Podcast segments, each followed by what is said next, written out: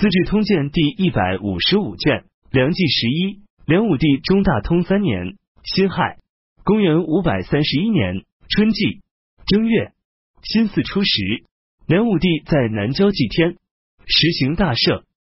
北魏尚书右仆射郑先护听说洛阳城失守，部队四散而逃，就前来投奔梁朝。丙申二十五日，梁朝任命郑先护为征北大将军。二月辛丑初一，梁武帝祭祀明堂。北魏自从孝庄帝被囚禁以后，宫室空虚已近百日。而朱世龙镇守洛阳，商人行旅流通，盗贼不敢骚扰。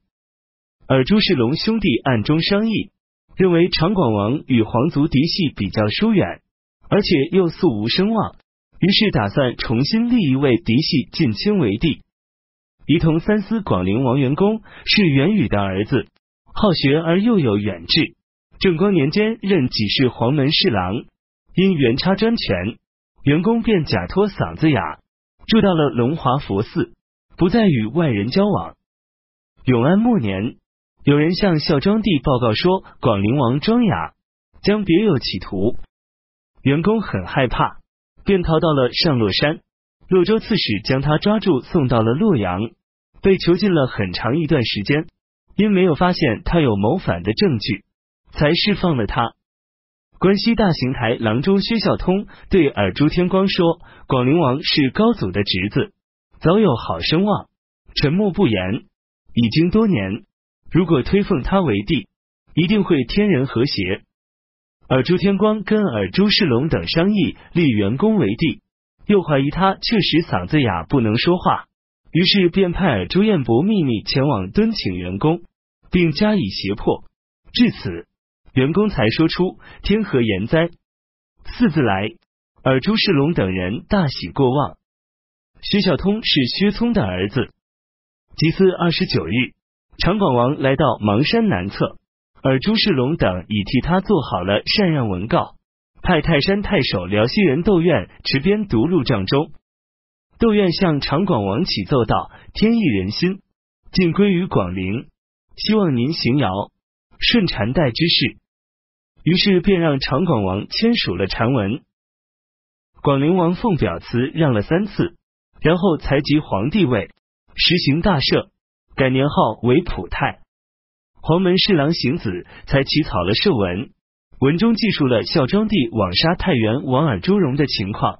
节敏帝说道：“孝庄帝亲手歼灭强臣，并非为失德之举，只是由于天意还没有厌恶祸乱，所以才重蹈成击杀高贵襄公的灾祸罢了。”因回头命左右取来笔砚，亲自起草敕文，直截了当的写道：“门下省朕以寡德之身，有幸受到众人推举为帝，朕愿与天下万民。”共同庆贺，大赦罪人，一一以往定事。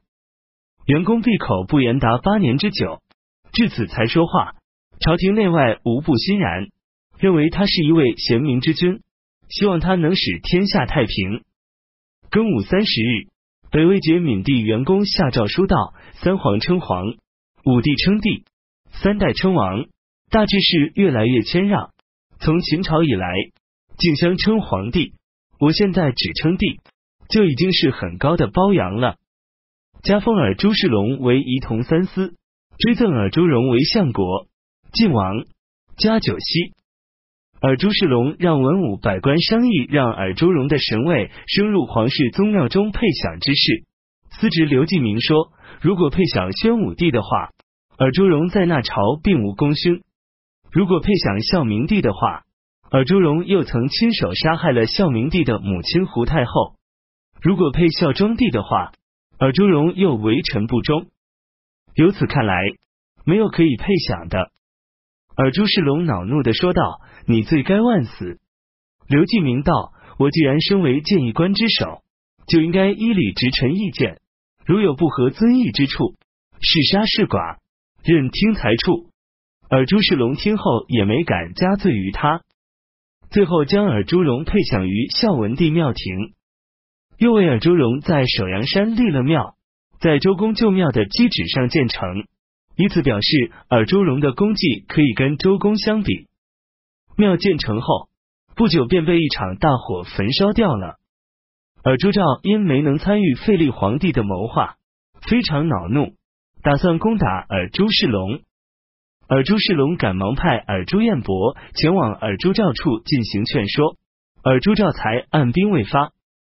当初北魏孝庄帝派安东将军石武龙、平北将军杨文义各率三千士兵镇守太行岭，派侍中原子恭镇守河内。等到尔朱兆大军南下之时，石武龙、杨文义率军先投降了尔朱兆，因此元子公的部队也望风而溃。正因为这样，尔朱兆才得以乘胜直入洛阳城。到现在，尔朱世龙为石五龙、杨文义二人表功，要将他二人各封为千户侯。杰敏帝说道：“石五龙、杨文义二人对您有功，但于国家却无功，终未答应。”而朱仲远镇守华台，上表朝廷请求批准其属下的一位都督为西兖州刺史，先任用之后才上表奏闻朝廷。杰敏帝下诏答复说：“既然已经能够就近补用了，何必还远奏于朝廷呢？”而朱天光灭莫其奴之时，才得到波斯国向北魏朝廷进献的狮子，于是派人将这头狮子送到了洛阳城。等到杰敏帝即位后，下诏道：禽兽被囚禁，则违背了他的天性，便命人将狮子送还给波斯国。使者因波斯国路途遥远，难以到达，便于中途杀掉了狮子，返回朝廷。有关部门弹劾使者违背了圣上旨意。杰敏帝说道：怎么可以因为一头野兽而加罪于人呢？于是便赦免了使者。北魏镇远将军清河人崔祖吃等人聚集起青州七郡之众，包围了周至东阳。十日之内，达十余万人。青州刺史东来人王贵平率东阳城中的百姓固守城池，同时派太傅资义参军崔光博出城劝慰安抚崔祖吃。崔光博的哥哥崔光韶说：“东阳城之民欺凌其蜀郡百姓十日已久，蜀郡之民怒气很盛。”不是靠劝慰调停所能化解的。我弟弟此次前往，一定难以生还。但王贵平逼崔光博前往，崔光博出城后便被人射杀了。幽、安、营并四周行台刘灵柱自称齐方术可以号召民众，又推算说知道尔朱氏将要衰败，于是便起兵叛乱，自封为燕王，开府仪同三司。大行台扬言要为孝庄帝报仇，而且胡编图谶，说刘氏当王。因此，幽、营、仓昆几州的百姓很多前来投奔他。投奔刘灵柱的人以夜间举火把为号，不举火把的，各村就一起把他们杀光。刘灵柱率军南下，来到了柏林郡的安国城。